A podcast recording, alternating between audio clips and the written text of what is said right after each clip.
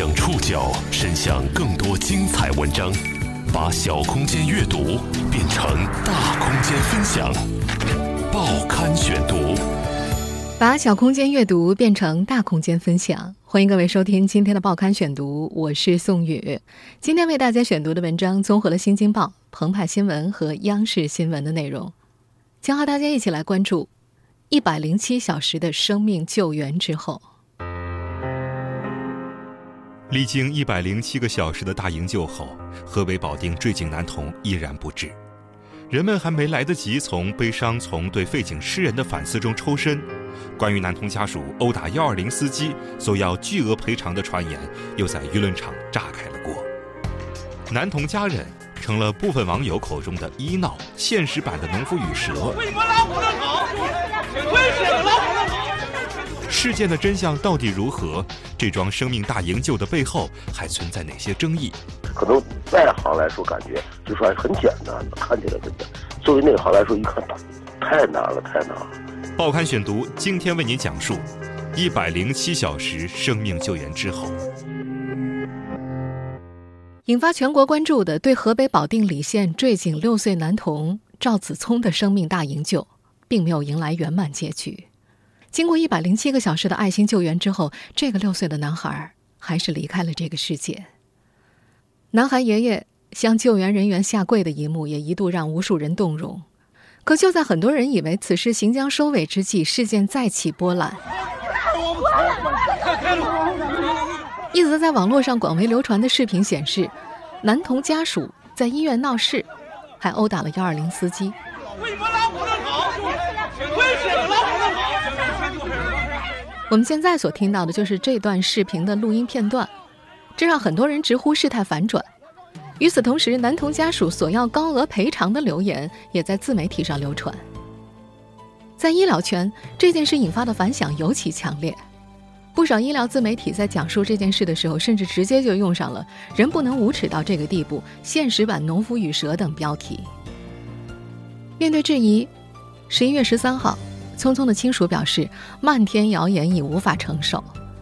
他们在发给《新京报》的一份声明中写道：“近来各大平台和媒体充斥着各种非官方消息，家属正处在悲痛之中，无暇也不愿意关注那些事情。”他们在声明中表示，从救援开始至终，家属从未发布，也未授权任何人发布信息。对于网络热传的赔偿问题，声明中称，家属从没提出任何索赔要求，也从没打算提出任何赔偿要求。声明还表示，家属深感救援不易，各级政府、救援队、爱心人士的大力援助，以及澧县医院及保定专家的积极抢救，感动着家属。除了悲痛，只有感谢。拜托各位，让逝者安宁，让生者舒心。不过，这份声明并没有平息争议。不少网友依然把愤怒的口水喷向这家人，指责他们的声明不向被打的幺二零司机道歉，没有诚意。坠井男童家属为什么会发这样一份声明？网络流传的家属打人视频又到底是怎么回事儿？这桩生命大营救的背后还存在哪些争议？让我们一起回到这件事的起点。报刊选读继续为你讲述。一百零七小时生命救援之后，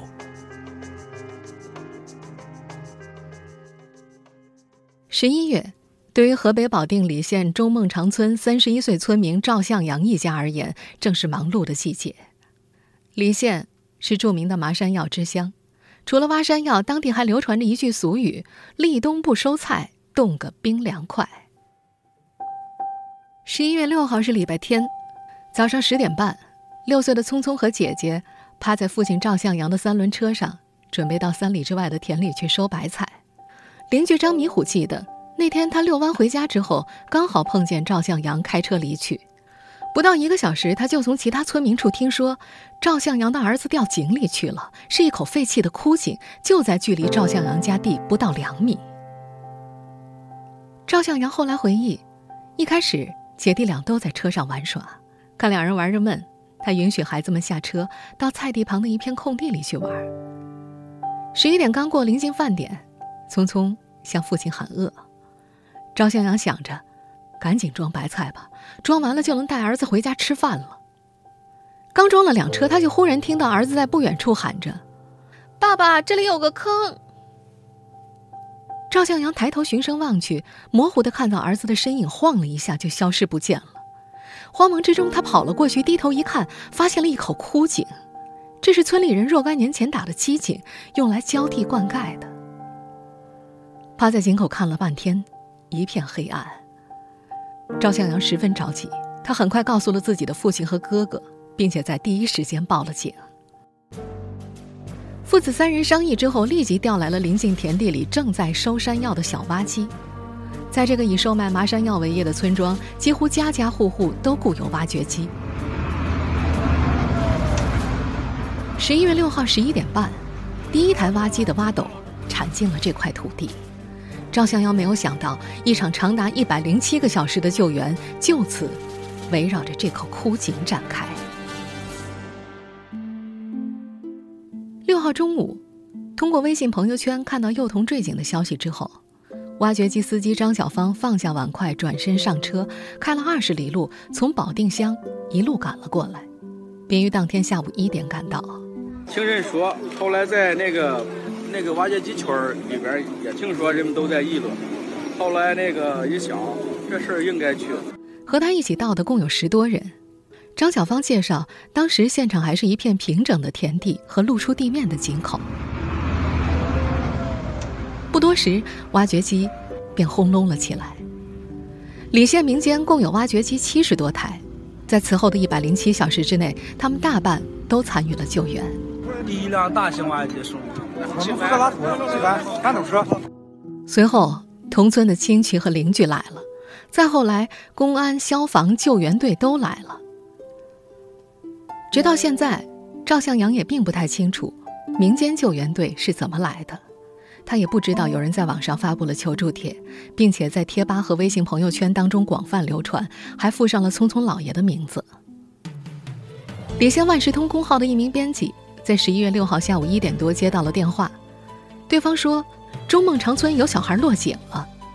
他立刻在爆料群里核实询问。下午两点零九分，他在微信公号上更新了这个消息，并且配上了图片。文章标题是“李县中孟长村一孩子掉进了井里”。在接下来的四五个小时里，李县在线等当地和周边村落的微信公号开始陆续发文和短视频。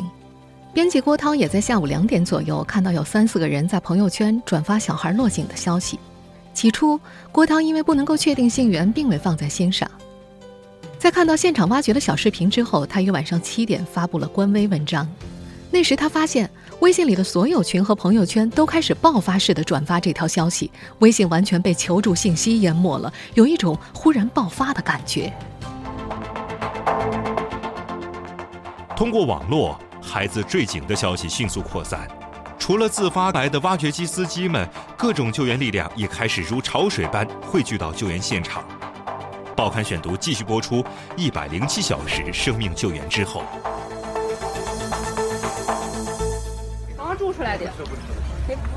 辛苦了啊！啊，来，辛苦了啊！为了能够让一线救援的人员吃上热饭，附近的村民自发赶了过去，就地搭建锅台，烧开水，煮饺子，煮鸡蛋。他俺们这里就会烧水，干别的干不了。正经帮忙的，咱们煮点饺子算什么？不是一个拉一个，是吧？慢慢扩散过去的事，人们都来了。各地的志愿者也纷纷赶了过去，有的带着牛奶、矿泉水、方便面、面包，有的带着棉鞋、棉被、军大衣。保定多所医院都开去了救护车，带了各种急救药物。医护人员每天两班倒，随时处理突发的人员伤病情况，并且为救出小聪聪后的抢救随时待命。官方通报，此次救援过程当中，共有超过五百人自发组织来参与救援，而且救援的力量不仅仅来自保定地区，邻近的石家庄、沧州乃至跨省的山西都有人赶过来参加救援。救援的力量几乎是覆盖了半个华北。救援力量不仅提供了人力，更是无偿提供了充足的救援物资。后来，根据李县官方公告，仅统计在册的捐赠物资可谓堆积如山，现金。有十七万零两百二十五元，鸡蛋两千两百斤，方便面两千一百箱，毛巾二十捆，食品饮料九千九百二十件，棉大衣六百件，棉鞋三百双，柴油二十八吨，护臂管八个。但这些只是统计出来的，还有更多的捐赠是无法统计的。文旭强是一名个体小贩，平时他在礼县县城卖煎饼为生，五块钱一个的煎饼，他每天能够卖将近六十个。靠着煎饼摊，他养活了一双儿女，也支撑起了一个家。十一月七号那天，文旭强早早地来到了救援现场，他一次就带过来一百八十个鸡蛋，这几乎是煎饼摊所能够承载的极限。在现场。每当听到有人问他煎饼多少钱一个的时候，他就一边摊饼一边头也不抬地说：“是免费的，干活的都有。”像文旭强这样撂下养家糊口的生计到救援现场去的人，在这救援的一百零七小时之内可谓不计其数。救援车辆的轮胎破了，由汽修师傅带着全套工具免费修补；挖掘机和车辆坏了，昂贵的配件也是随叫随到，免费提供，免费维修。一位挖掘机师傅从孩子坠井开始就在现场救援，连续五天都没有离开过。他说，一天没接活就少千把块的收入，此外每天近三百块的油钱对他来说也不是个小数目。但是他表示，为了救孩子，有啥好说的呢？面对从四面八方赶来的救援者，赵向阳一家不知道该怎么面对。在电视画面和不少自媒体的推送当中，人们都能够看到他们在现场一遍一遍地向救援者人员下跪，以表达自己的感谢。这场耗时一百零七小时的救援，堪称中国历史上最大规模的针对一个人的民间自发性救援，救援力量几乎覆盖了半个华北。不过，救援同样也存在争议。最受争议的一点在于，为什么四十米深的井要挖上百个小时？报刊选读继续播出。一百零七小时生命救援之后，在当地官方的通报中，参与这场大救援的挖掘机、铲车、运土车、推土机等大型机械车辆达到了一百六十五辆，挖掘土方近三十万立方，围绕出事的枯井挖开了一个直径一百二十米、深三十多米的大坑。在救援进行的时候，就曾经有人提出疑问：为什么一个四十米深的井要采用挖掘的方式救援？又为什么会挖这么久？目前国内外通行的井下救援方式分为以下几种：第一，通过绳索深入井下，让被困者自行顺绳索爬升；第二，由救援人员身绑绳索倒悬下井，将受困者拉升上井。第三种方式就是在与被困者所处井的平行方向打一个同样深度的井，在被困人员所困的深度横向打通，直到被困的位置，然后再将受困者救出来。第四就是采用深井救援器对井下人员进行施救，但是深井救援器对于场地的要求相对要更苛刻一些。参与救援的保定市直隶救援队的队长王晓东十一号在接受媒体采访的时候表示，当家属发现孩子坠井之后，当即就找来了正在附近收麻山药的挖掘机进行作业。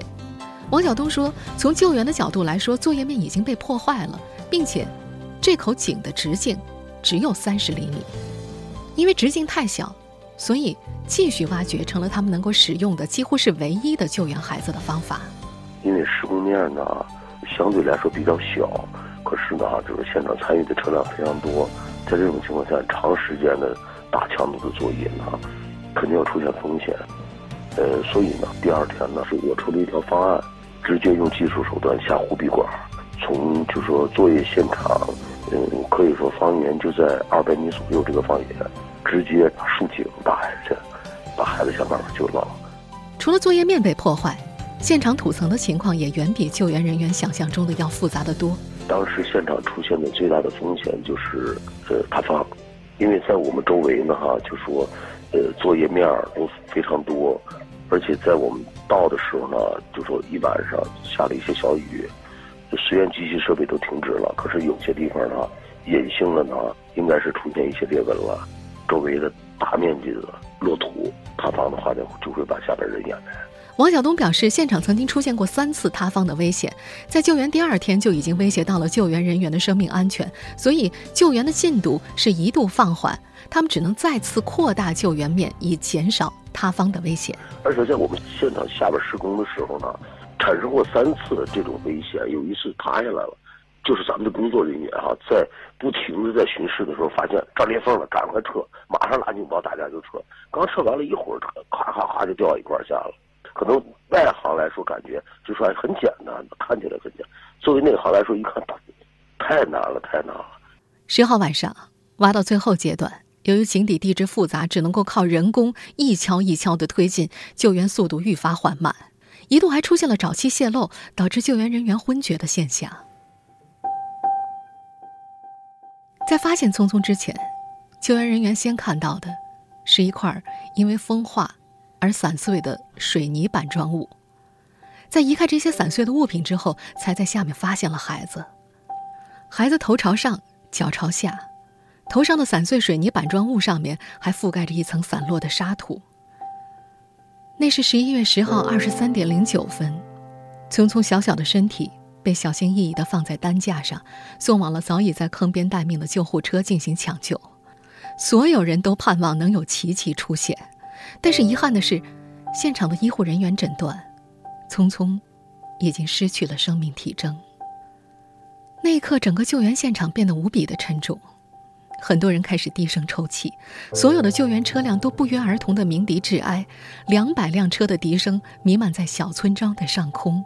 久久不能散去。当救援车辆离开时，聪聪的爷爷跪倒在路边。他在华北平原初冬深夜的寒风里，向每一台离开的救援车辆磕头，起身，再磕头。这个关于生死营救的故事并没有到此结束。在男童的遗体被找到后第二天，网络舆论突然翻转。一则男童家人殴打幺二零司机的视频迅速流传，在部分医疗自媒体的渲染下，男童的家人从下跪感恩者变身成了无耻医闹。报刊选读继续播出。一百零七小时生命救援之后，十一月十一号下午，微博网友丁香园发帖称，追紧男童的家属质疑医院延误抢救时间，对救护车直接送男童去火葬场有异议。孩子的父亲带着家属闹医院。丁香园发布的这则视频迅速扩散。视频显示，救护车到达医院门口之后，在将孩子抬下救护车的过程当中，有多个声音在质问为何要将孩子带往火葬场。为什么拉火葬场？为什么拉火葬场？孩子的父亲赵向阳十一号凌晨告诉在场的媒体记者，他觉得孩子应该先送往医院进行抢救，并且质疑孩子救出来抬上救护车之后为何会直接送往火葬场。赵向阳说，车开到火葬场之后，他才发现不对劲儿，于是上前制止司机，让其开车掉头去往医院，随后司机才掉了头朝医院开去。李县医院的一名工作人员在十一月十一号也向澎湃新闻证实，家属对救护车司机将男童送火葬场有异议，并且对司机有过激行为。随后，某些医疗自媒体在呈现这件事的时候，直指男孩的家属是医闹。在他们的描述当中，男童被宣布死亡之后，家属质疑医院延误抢救时间，故而闹医院，并且还在标题当中使用上了“人不能无耻到这个地步”“南郭先生与狼”等字眼，甚至还有自媒体爆料，男童家属向医院索赔二十万。后来在不断的传播当中，这个数字变成了两百万。随着这些流言的扩散，聪聪一家再度被推上了舆论的风口浪尖。这才有了十一月十三号下午，聪聪的亲属联系媒体发布声明，表示感谢医院，表示家属从来没有提出过任何赔偿。毋庸置疑，聪聪的家属对幺二零司机有过激行为，无论如何都是不妥的。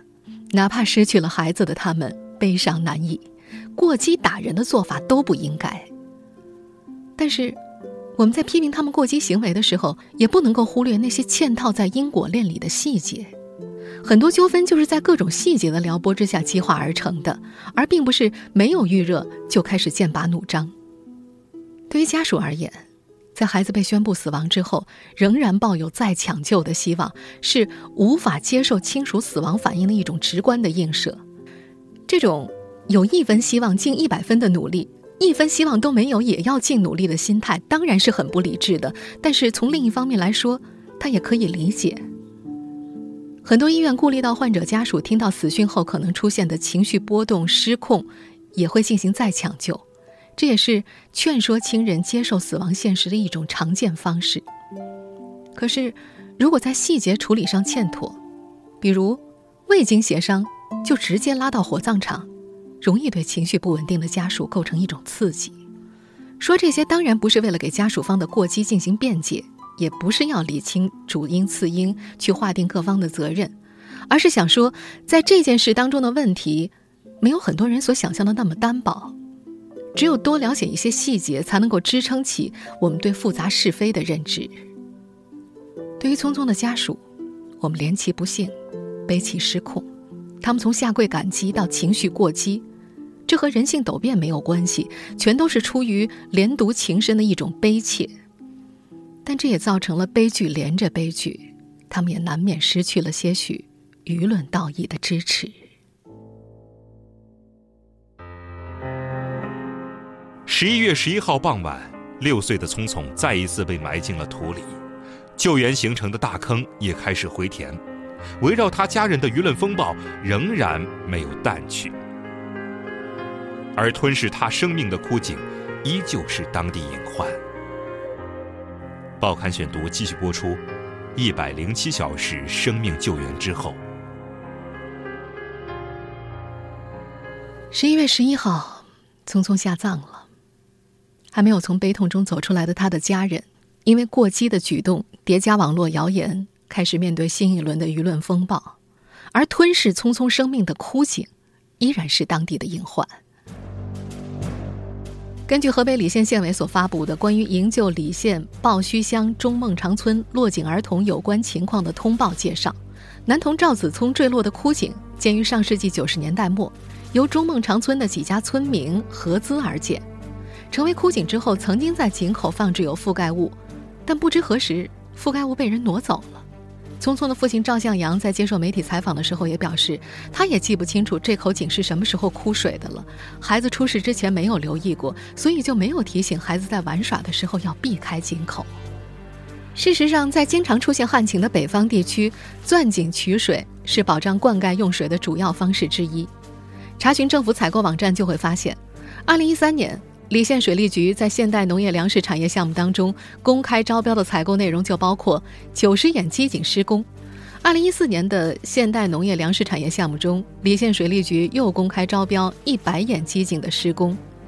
二零一六年一月，礼县水利局发布关于农田水利设施维护养护项目的公开招标，计划采购三十二眼机井的工程建造。这些招标的机井大多都是用于农田灌溉的。而在更早之前的二零一一年。礼县当地政府曾在全县范围之内开展过一次关于地下取水井的普查工作。截止到二零一一年，礼县地下取水井一万一千八百六十四眼，其中内径小于二十厘米的机电井共七百七十九眼。礼县地处平原地区，灌溉机电井眼数之多，成为清查工作阶段的一大难题。而且，地下取水井成井时间年代久远。管理不到位，难以得到完善信息。此外，在2011年的这次普查当中，虽然对水量特别小的地下取水井也有涉及，但是并没有查清离县当地有多少口枯井，以及这些枯井都在什么位置，填埋与否。在出事的中孟长村，灌溉机井并不罕见，村外田间几乎每隔五十米，平整的地面上便会隆起一座环形的中空的水泥墩子。这就是灌溉机井。